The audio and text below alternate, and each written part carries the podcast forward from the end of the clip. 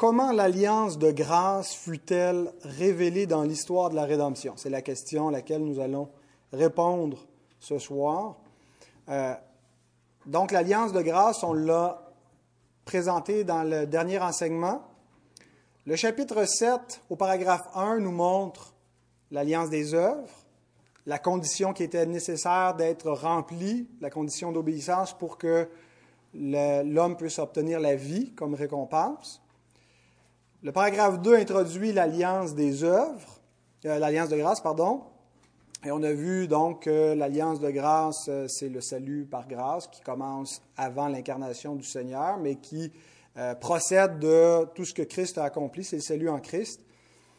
Et on a vu qu'il est important de distinguer l'alliance des œuvres de l'alliance de grâce, de ne pas les mélanger, sinon on va confondre loi et évangile. Et que une des raisons pourquoi il y a de la confusion parfois, c'est parce que certains voyaient l'ancienne alliance comme une administration de l'alliance de grâce.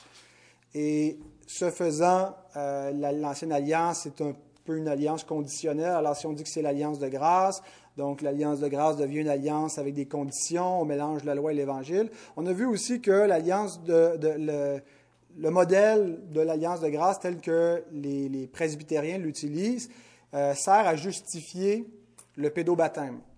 Parce que l'ancienne alliance, euh, si on dit que c'était l'alliance de grâce, incluait la postérité physique des croyants. Donc, c'est la même chose sous la nouvelle administration de l'Alliance de grâce. Les enfants des croyants seraient inclus, devraient avoir le signe de l'Alliance, le baptême. On passe de la circoncision au baptême. C'était la logique presbytérienne. Cette théologie-là n'est pas euh, entérinée dans notre confession de foi. On n'est pas des pédobaptistes, mais des crédobaptistes. On croit au baptême de croyants. Euh, et on arrive au paragraphe 3, et là, on retrouve vraiment une théologie très distincte. C'est tout ce qu'on a vu jusqu'à présent dans la confession de foi est assez similaire à ce qu'on retrouve dans la confession de foi de Westminster. Il y a des petites variantes ici et là, mais là, ici, c'est complètement différent. Euh, ils n'ont pas du tout utilisé euh, la Westminster ni sa révision dans la Savoie. Ils ont écrit quelque chose de différent parce qu'ils ont formulé leur théologie des alliances et entre autres comment l'alliance de grâce est révélée dans l'histoire de la rédemption, propre à l'approche baptiste. Alors, il rejette euh, l'idée que l'ancienne alliance aurait administré l'alliance de grâce, et voici donc comment c'est plutôt formulé. On va aller juste la première portion du paragraphe 3, puis pour la, semaine prochaine, ou en tout cas le prochain enseignement, ça sera la, dernière portion, un dernier enseignement sur euh, ce paragraphe-là. Donc, cette alliance, l'alliance de grâce, est révélée dans l'Évangile. Tout d'abord à Adam, dans la promesse du salut, par la postérité de la femme, et par la suite, progressivement, jusqu'à sa révélation complète dans le Nouveau Testament. Alors, qu'est-ce que vous voyez dans ce, texte-là qui remplacerait le concept d'administration? L'alliance de grâce n'est pas administrée. Elle est quoi? C'est quoi les verbes employés? Révéler. et, ça peut paraître banal, mais quand on tient compte des, euh, des traités euh, originaux du 17e siècle que les baptistes ont écrits sur la question de l'alliance, on se rend compte que ce changement de, de mots, c'est un changement de concept complet. Ils ont rejeté la notion d'administration de l'alliance de grâce par d'autres alliances que Dieu aurait faites pour remplacer ça par le concept de révélation. Et euh, vous allez voir où ça mène. D'abord, qu'est-ce que les baptistes confessent? Pas? Qu'est-ce que nous ne confessons pas? Euh, ce qui est absent de la confession de foi est aussi significatif que ce qui est présent. Ce qui est absent, c'est le concept une alliance de grâce sous deux administrations. L'ancienne administration, la nouvelle administration. Ce concept-là n'est pas dans la théologie des baptistes. Et c'était le, concept le plus répandu depuis la Réforme, depuis Jean Calvin, euh, jusqu'à un siècle plus tard à Westminster, l'Alliance de grâce a eu une ancienne administration, puis là, une nouvelle administration, mais c'est la même alliance sous deux administrations différentes. C'est seulement les, des éléments externes qui changent, mais la substance, les bénédictions qu'elle donne, ce sont les mêmes choses. Euh, et donc, pourquoi les, pédobaptistes, qu'est-ce, qui, euh, pourquoi cette, approche-là était, était, essentielle à leur compréhension? ils faisaient une distinction, ils font encore une distinction entre l'administration de l'Alliance de grâce et l'Alliance de grâce elle-même, où l'aspect externe, si vous voulez, la structure visible, formelle, qui administre la promesse de l'Évangile. Et donc, pour eux, en faisant cette distinction-là, on peut faire partie du peuple de Dieu sans nécessairement être sauvé. On peut faire partie de la communauté visible qui s'appelle le peuple de Dieu, puis être réellement dans l'alliance de grâce de manière visible et avoir droit aux, ordonnances, aux sacrements de l'alliance de grâce qui était la Pâque, euh, la circoncision, et puis là c'est des nouveaux sacrements dans la nouvelle administration, sans être sauvé. Euh, parce qu'il y a une distinction entre l'administration visible et la substance invisible de, l'Évangile. Donc, euh, en distinguant entre l'administration et, la substance, on peut être juste de manière visible dans le peuple de Dieu sans être régénéré, sans être né de nouveau, seulement par, de manière naturelle, euh, par une naissance naturelle. Donc, il y aurait, le peuple de Dieu serait composé de deux types de personnes, des descendants naturels d'Abraham, et pour le temps où on était sous l'Ancienne Alliance, mais maintenant, c'est les descendants naturels des croyants et les croyants eux-mêmes. Et donc, il y a des régénérés et il y a des non-régénérés qui seraient dans l'alliance de grâce. Et c'est comme ça qu'il justifie qu'on peut baptiser nos enfants, même s'ils ne sont pas nés de nouveau. Parce que le baptême n'est pas donné à des jeunes qui sont nés de nouveau, c'est le baptême qui est donné à ceux qui font partie de l'Alliance. Et faire partie de l'Alliance, c'est... Euh, il y a deux façons. On peut naître de nouveau, mais aussi entrer par la naissance naturelle. Et donc, cette, cette approche-là, il, il, il, la justifie quand il regarde l'Ancienne Alliance. Puis si on regarde l'Ancienne Alliance, on est obligé d'admettre que ces deux catégories de personnes sont dans l'Ancienne Alliance. Il y a des régénérés, puis il y a des non-régénérés dans l'Ancienne Alliance. Vous pouvez prendre, nommer une, liste de personnes qui sont des impies, qui sont des, inconvertis, qui sont sous l'Ancienne Alliance, qui sont appelés le peuple de Dieu, qui sont les descendants d'Abraham, et puis qui ne sont pas nés de nouveau. Euh, je sais pas, on peut penser à Saül, par exemple, ou à Akaz, ou à, certains personnages notoires. Et donc, si on dit que l'ancienne alliance, c'est l'alliance de grâce, pourquoi ça serait différent maintenant rendu dans la nouvelle alliance? Pourquoi est-ce qu'il n'y aurait pas encore cette possibilité d'avoir deux types de personnes qui composent le peuple de Dieu, des régénérés, des non régénérés? C'est comme ça que les, les, presbytériens justifiaient les églises nationales au XVIIe siècle, au XVIe siècle, de grandes églises d'État, des églises de multitude, faites de gens qui confessent, des églises nations, euh, et on dit, ben, c'est Israël le modèle. Puis en Israël, il y a deux types de personnes qui composent. Il y en a des gens qui sont des croyants nés de nouveau, mais il y en a qui sont aussi dans l'alliance, mais qui ne sont pas nés de nouveau. Puis ils sont dans l'alliance de manière visible, de manière externe, mais pas de manière spirituelle, de manière interne, en étant nés de nouveau. Et donc, un texte qui euh, nous présente qu'il y a effectivement deux postérités en Abraham, c'est Romains 8, Romains 9, pardon, 6 à 8.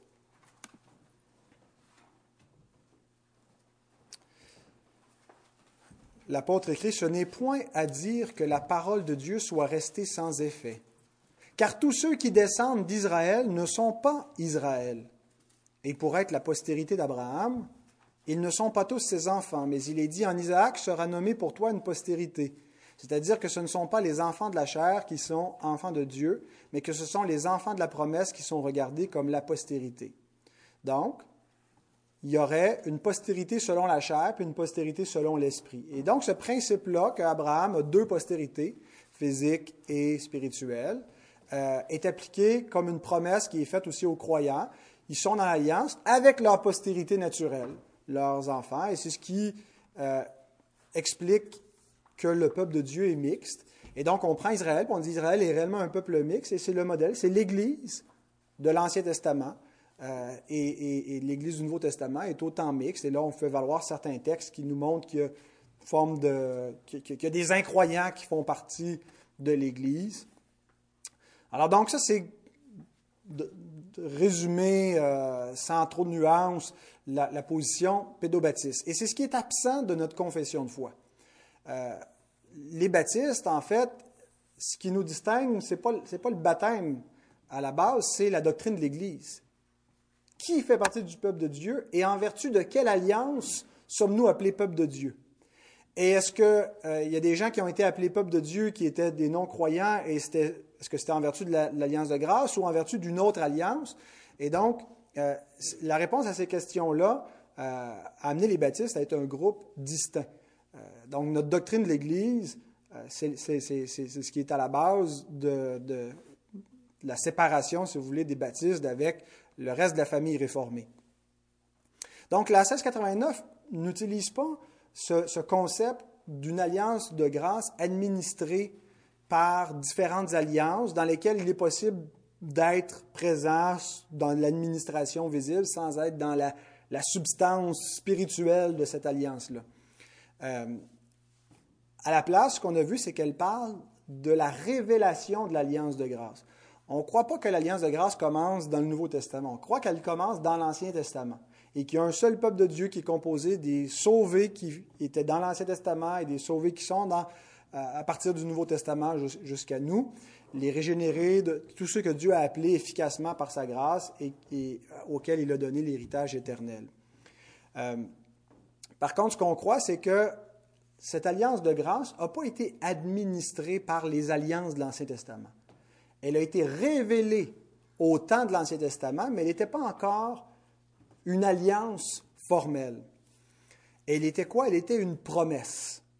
Et, c'est comme ça que notre, confession de foi l'exprime, que euh, l'alliance de grâce a été révélée à Adam, puis pleinement révélée dans le Nouveau Testament. Alors qu'elle utilise ce, concept de révélation progressive jusqu'à une pleine révélation. Euh, en lisant les traités, euh, des baptistes de cette époque-là, ça m'a permis de comprendre la portée de cette affirmation-là dans notre confession de foi, qui, la façon qu'ils concevaient l'alliance de grâce, avant qu'elle soit une alliance, elle était seulement une promesse. Elle n'était pas encore une alliance. Il y a une différence entre une alliance et une promesse. La promesse, c'était ce que Dieu annonçait qu'il allait faire mais elle n'était pas encore conclue dans le sang de l'alliance. Et par conséquent, elle n'avait pas encore une forme visible, concrète. il y avait des préfigurations de cette promesse-là, de manière visible, de manière tangible, mais qui, en elles-mêmes, ces préfigurations-là, ne communiquaient pas la substance des choses célestes. Par exemple, manger de l'agneau pascal, manger de l'agneau de Pâques, est-ce que ça donnait la vie éternelle? Est-ce que manger le pain qui est venu dans le désert, le pain, euh, la manne, tout ça était des symboles du Christ. Mais communier à, ces éléments-là n'était pas communier directement à la substance céleste. C'est ce que Christ dit, vos pères ont mangé la manne dans le désert, mais ils sont morts. Le pain, le vrai pain qui est descendu du ciel, c'est moi. Et ceux qui ont vu au-delà du pain euh, de l'Ancienne Alliance et qui ont, qui ont vu le pain à venir et qui ont cru en Christ avant qu'il vienne, ceux-là ont goûté la substance céleste par des préfigurations. Mais donc, avant que l'alliance de grâce soit une alliance visible, formelle, tangible, établie, conclue dans le sang, elle était une promesse. Et donc, on retrouve, si vous voulez, cette progression où elle est annoncée avant d'être accomplie. Elle est partiellement révélée, pleinement révélée. Une promesse future, une alliance conclue dans le sang. Alors, ce que ça implique, c'est que dans notre, dans notre théologie, pour les, baptistes, euh, être un descendant d'Abraham, physique, ne donnait pas un statut dans l'alliance de grâce. C'est la prédication de, de Jean-Baptiste, de Jésus, qui disent Produisez du fruit digne de la repentance et ne vous mettez pas à dire en vous-même, nous avons Abraham pour père, car je vous déclare que de ces pierres, Dieu peut susciter des enfants Abraham. Quand Jean-Baptiste vient, il annonce le royaume qui est arrivé. Euh, il annonce quoi? Il annonce l'accomplissement des promesses de Dieu. Il annonce l'entrée de la nouvelle alliance que Dieu a promis qu'il allait faire. Et il dit, c'est pas suffisant d'être un descendant d'Abraham pour en faire partie. Comment on y entre? Pas par une descendance naturelle, mais par la repentance et la foi, par une conversion. Il faut une circoncision du cœur et plus qu'une circoncision dans la chair. Donc, qu'est-ce que ça donnait comme privilège d'être un fils d'Abraham? Euh, ou, c'était quoi l'avantage de faire partie du peuple de l'Ancienne Alliance? Euh, L'Ancienne Alliance, c'est l'alliance de la circoncision. Et cette alliance-là a été donnée euh, pour garder la postérité physique d'Abraham jusqu'à ce que la postérité à qui les promesses ont été faites vienne. C'est à Christ que les promesses ont été faites. La vraie postérité d'Abraham, c'est pas Isaac, c'est le Christ. Et donc, Dieu fait alliance avec les descendants d'Abraham pour garder la descendance d'Abraham, pour que le descendant physique d'Abraham vienne accomplir la loi que la circoncision imposait au peuple. Paul va dire à ceux qui veulent se faire circoncire, si vous vous faites circoncire, vous êtes tenus de garder la loi. Euh, parce que c'était le, but de la circoncision. Euh, il dit ça dans Galates 5.3. Je proteste encore une fois à tout homme qui se fait circoncire qu'il est tenu de pratiquer toute la loi entière. Et donc, c'était quand, quand, Dieu fait euh, alliance avec Abraham, Genèse 18, 18 à 19, Abraham deviendra certainement une grande et puissante une grande nation, puis, euh, pardon, je recommence. Abraham deviendra certainement une nation grande et puissante. Et en lui seront bénies toutes les nations de la terre. Donc, on a la promesse de l'Évangile, que d'Abraham va venir une bénédiction pour toutes les nations. Et ça, c'est appliqué dans le Nouveau Testament en disant, c'est la promesse de l'Évangile qui est donnée à tous les hommes, à tous les peuples. Reste assis, Calvin, OK? Car je l'ai choisi, j'ai choisi Abraham, afin qu'il ordonne à ses fils et à sa maison après lui de garder la voie de l'Éternel en pratiquant la droiture et la justice, et qu'ainsi l'Éternel accomplisse en faveur d'Abraham les promesses qu'il lui a faites.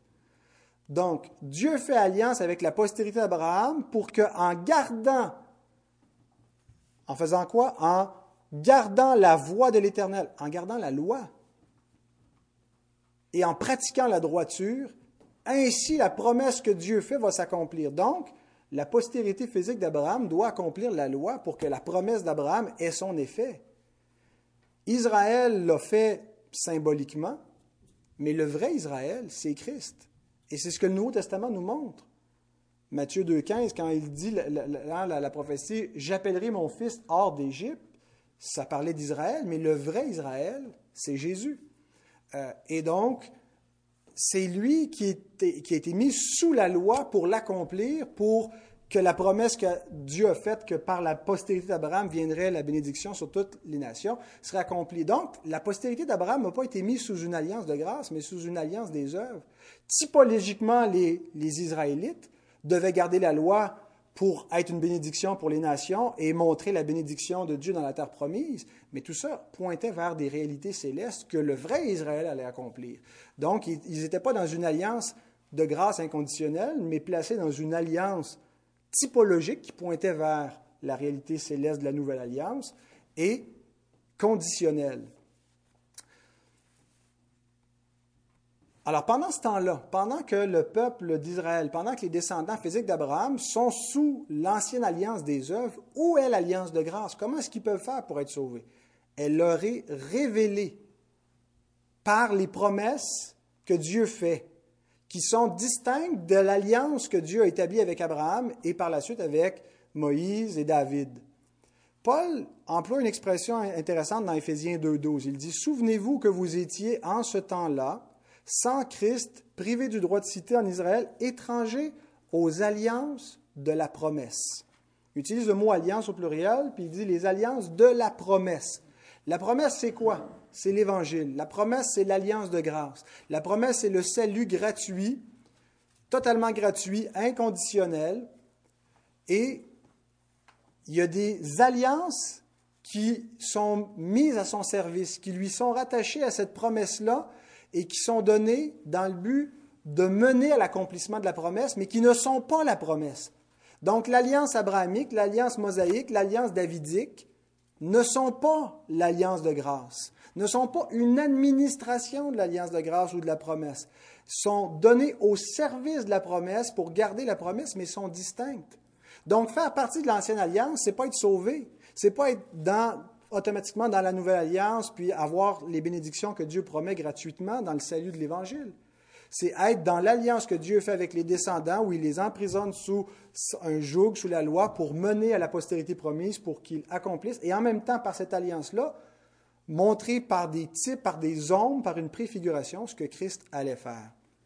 Mais l'alliance de grâce était présente quand même. Les hommes pouvaient être sauvés parce que Christ était révélé à cette époque-là, par, la promesse.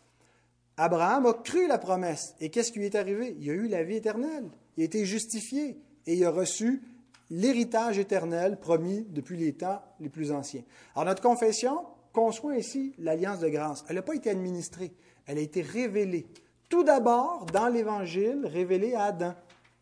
Dans Genèse 3.15, le proto-évangile, euh, dans la promesse du salut par la postérité de la femme. Il va avoir une descendance, une postérité au singulier, un fils qui va venir écraser la tête du serpent. Et donc Dieu révèle l'Évangile pour que Adam puisse croire et que ses descendants puissent croire comme lui. Et ceux qui croient ont la vie éternelle. Alors, ça a toujours été par la foi qu'on entre dans l'alliance de grâce, jamais par une descendance naturelle. On ne peut pas entrer dans l'alliance de grâce en étant des enfants de croyants. On peut entrer dans des alliances typologiques terrestres. Israël était le peuple de Dieu au sens de, de, ce que Dieu s'engageait à faire pour eux euh, selon les promesses et les, les termes de l'ancienne alliance, mais ça ne promettait pas la vie éternelle. Ça, c'était la promesse à venir de la nouvelle alliance qui était l'alliance de grâce révélée, mais pas encore conclue dans l'Ancien Testament. Et ça a été comme ça jusqu'à ce que la promesse s'accomplisse. Paul nous dit dans Galates 3, 23 que avant que la foi vînt, nous étions enfermés sous la garde de la loi en vue de la foi qui devait être révélée. Il ne veut pas dire que la foi n'existait pas avant. Abraham a eu la foi. Paul veut démontrer que euh, la foi euh, euh, était là de tous les temps, mais avant que l'alliance qui procède de la foi, la nouvelle alliance, soit établie formellement, ben, Dieu a placé cette promesse-là sous la garde de la loi jusqu'à ce que vint celui qui était promis donc à cette époque-là. Et pendant ce temps, donc, l'Évangile l'alliance de grâce était révélée sous des types, sous des ombres. On lit par exemple dans Colossiens 2.17 que tout ça, c'était l'ombre des choses à venir, mais le corps, la substance est en Christ. Hébreu 8.5 nous dit que les Israélites célèbrent un culte, image et ombre des choses célestes. Donc, ils sont pas directement il ne traite pas directement avec les choses célestes, mais l'image des choses célestes, selon que Moïse en fut divinement averti. Mais la, nouvelle alliance, c'est les choses célestes. Quand Christ vient et qu'il meurt sur la croix et qu'il fait son sacrifice, c'est une alliance qui amène les bénédictions célestes et non pas des bénédictions terrestres et, préfiguratives. C'est la réalité céleste qui est descendue ici-bas. Euh, donc, plusieurs autres textes comme ça qui nous parlent de l'Ancien qui était l'ombre et la réalité qui est dans la Nouvelle Alliance. Ceux qui ont eu la foi, comme Abraham, avant que Christ vienne, sont entrés dans la Nouvelle Alliance. Avant que la Nouvelle Alliance soit établie. Nouvelle Alliance, Alliance de grâce, c'est la même chose. Promesse, Évangile, Nouvelle Alliance, Alliance de grâce, c'est différents termes pour accentuer euh, certains aspects d'une même réalité. Et donc, euh, on voit que euh, c'est dans la foi qu'ils sont tous morts, en sans avoir obtenu les choses promises. Ils les ont vus, ils les ont salués de loin. Abraham attendait plus que, que, que, Canaan, il attendait une cité céleste, il attendait le royaume des cieux. Jésus dit, Abraham, votre père a tressailli de joie de ce qu'il verrait mon jour. Il l'a vu, il s'est réjoui. Jean 8, 56. Mais d'autres, qui faisaient partie du peuple de l'Ancienne Alliance, n'ont pas eu la foi comme cela, n'ont pas vu au-delà des gloires de l'Ancienne Alliance. ils se sont attachés à la gloire passagère. C'est comme ça que Paul présente l'Ancienne Alliance dans 2 Corinthiens 3, au verset 7. Il dit c'était une gloire passagère. Pourquoi? Parce qu'elle n'administrait pas les réalités célestes. Elle était une typologie des réalités célestes, mais limité à des choses terrestres, donnait des bénédictions terrestres, des malédictions terrestres, des conditions à un peuple terrestre, mais et donc ceux qui sont attachés à ça en disant c'est la vraie affaire, c'est la gloire éternelle parce que c'est le Dieu céleste qui s'y révèle, ben ils ont péri avec dans leur incrédulité. Euh, Romains 11, 7 à 10. Quoi donc Ce qu'Israël cherche, il ne l'a pas obtenu, mais l'élection l'a obtenu, tandis que les autres ont été endurcis, selon qu'il est écrit Dieu leur a donné un esprit d'assoupissement, des yeux pour ne point voir, des oreilles pour ne point entendre, jusqu'à ce jour. Et David dit que leur table soit pour eux un piège, un filet, une occasion de chute et une rétribution, que leurs yeux soient obscurcis pour ne point voir, et tient leur dos continuellement courbé. Pourquoi? Parce qu'ils n'ont pas eu la foi, parce qu'ils ont se sont attachés à des choses passagères sans voir vers quoi ils pointaient. Jean 6, 56, c'est ici le pain qui est descendu du ciel. Il n'est pas comme euh, il n'est pas comme de vos pères qui ont mangé la manne et qui sont morts. Celui qui mange de ce pain vivra éternellement. Mais d'autres, comme Abraham, comme euh, beaucoup des patriarches, comme Moïse, comme David, ont eu la foi ont cru en Christ avant qu'il ne vienne. Quand Jésus, sur le chemin d'Emmaüs, ouvre l'Écriture et qu'il leur explique dans la loi, dans les prophètes, tout ce qui le concernait, c'est qu'il était là, révélé. Et certains ont pu croire au Christ avant qu'il vienne.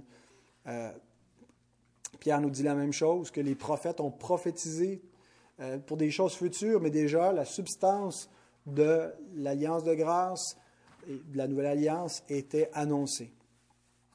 Donc, L'ancienne alliance n'est pas l'alliance de grâce. Euh, et par contre, l'alliance de grâce a été révélée au temps de l'ancienne alliance. Dernière chose que notre confession dit, quand on est euh, à l'incarnation du Fils de Dieu, on arrive au stade de la pleine révélation de l'alliance de grâce. Et donc, il y a, une transition. On n'est plus dans les ombres, on est dans les réalités célestes. Et c'est ça avec quoi nous traitons. C'est pour ça que l'auteur de l'Épître aux Hébreux va dire De quel pire châtiment croyez-vous que sera digne? Celui qui aura foulé aux pieds le sang de l'Alliance Si quelqu'un dans l'Ancienne Alliance meurt sur la déposition d'un ou deux témoins, quel pire châtiment croyez-vous qu'il peut attendre? L'Ancienne Alliance administre un châtiment, une peine capitale. La Nouvelle Alliance administre des réalités célestes le châtiment éternel et la vie éternelle. Donc, avant la, nouvelle alliance, elle était là, mais seulement sous la forme de promesses. Dieu l'a garanti par serment. Maintenant, on a plus qu'un serment. La nouvelle alliance, elle est scellée dans le sang. Elle est garantie par le Christ lui-même qui est venu, qui est le garant de cette nouvelle alliance-là. Et plus encore, elle est, elle est, elle est, pleinement révélée. Euh, on voit beaucoup plus, on comprend davantage le salut que l'ont compris tous les croyants depuis Abraham, euh, parce que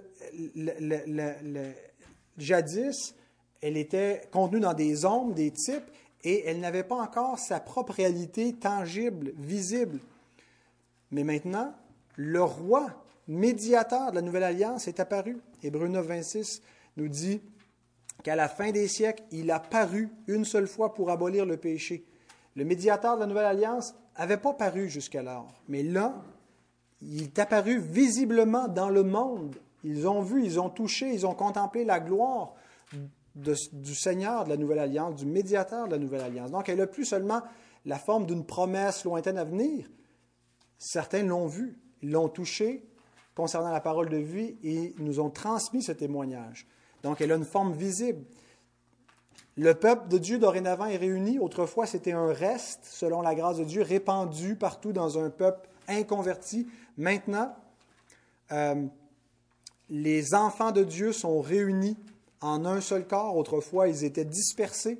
Maintenant, ils sont réunis. L'Église, où le Seigneur appelle son peuple et l'organise, l'institution de l'Église qui est le peuple de la Nouvelle Alliance, le peuple de Dieu, véritable et éternel qui est dorénavant organisé en un seul corps et qui procède avec des ordonnances visibles et efficaces. La nouvelle l'alliance de grâce a ses propres ordonnances. Autrefois, c'était des ordonnances typologiques qui n'était pas propre à, l'alliance de grâce. Se faire circoncire, c'était pas recevoir un sceau dans des réalités célestes. Se faire baptiser en Christ, c'est recevoir un signe visible, concret, qui nous met directement en communion. Prendre la table du Seigneur, c'est être en communion avec le Seigneur et, les réalités célestes. Donc, euh, voilà. Il nous reste une dernière question pour la, prochaine étude. Euh, qu'est-ce que Christ devait accomplir pour que l'alliance de grâce soit efficace? Et c'est le lien qui est fait entre l'alliance de grâce et l'alliance éternelle de rédemption qui est euh, simplement affirmé à la fin du, du paragraphe 3, qu'on verra si ça le permet la semaine prochaine.